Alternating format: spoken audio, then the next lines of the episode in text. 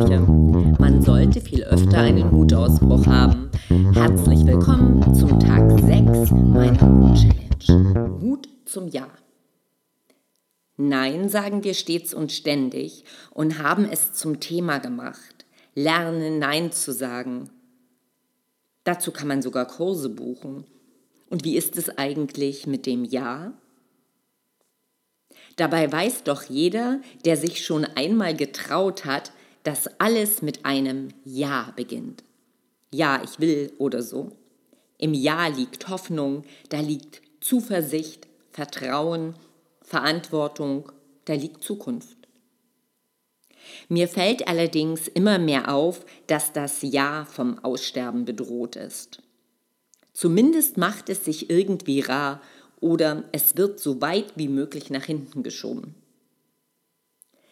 Ja sagen kann ich ja immer noch. Vielleicht reicht es ja gerade noch für ein Jein. Herzlich willkommen in einer Zeit der Unverbindlichkeiten. Fühlst du dich ertappt?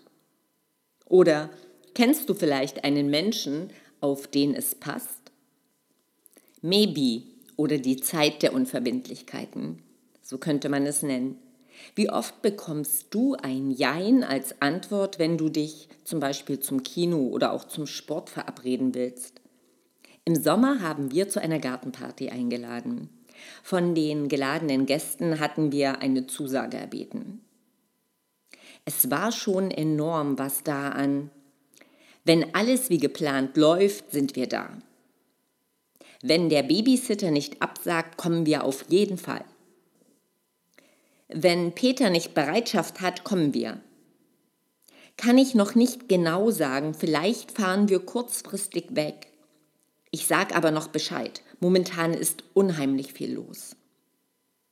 Das sind ja super Planungsgrundlagen, dachte ich mir. Letztlich sind komischerweise fast alle gekommen. Doch die Unsicherheit in der Planung blieb für uns fast bis zum Schluss. Das ist anstrengend, wenn man so ein Fest schön gestalten möchte.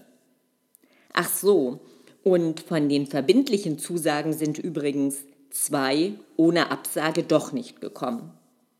Maybe hat Zeitgeist. Ich sage es nur leise. Manchmal bin ich auch ein Maybe. Ja braucht Mut. Denn Ja ist irgendwie verbindlich. Verbindlichkeit ist aber wiederum starr und nimmt uns die ganze Flexibilität. All diese Optionen machen uns es schon ziemlich schwer, mal einfach so Ja zu sagen. Vielleicht gibt es ja tatsächlich ein noch viel tolleres Event. Oder es wartet eine ungeahnte Möglichkeit.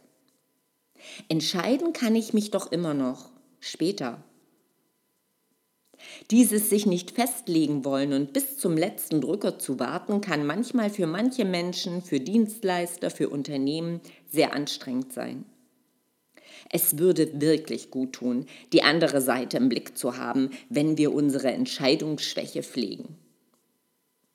Uns selbst tut es übrigens auch nicht gut, weil wir lauter noch unentschiedene Sachen in unserem Kopf schwirren haben, die letztlich unseren Fokus stören. Übrigens, mit einem triftigen Grund kann man ja auch ein Ja zurücknehmen. Einen triftigen Grund, habe ich gesagt. Also lassen wir die vielen kleinen Hintertürchen und üben uns in Klarheit. Nur Mut zum Ja. Ein mutiges Ja macht das Leben klarer, es macht es einfacher, weil es Verbindlichkeiten und Sicherheit schafft. So einfach kann es sein. Ja.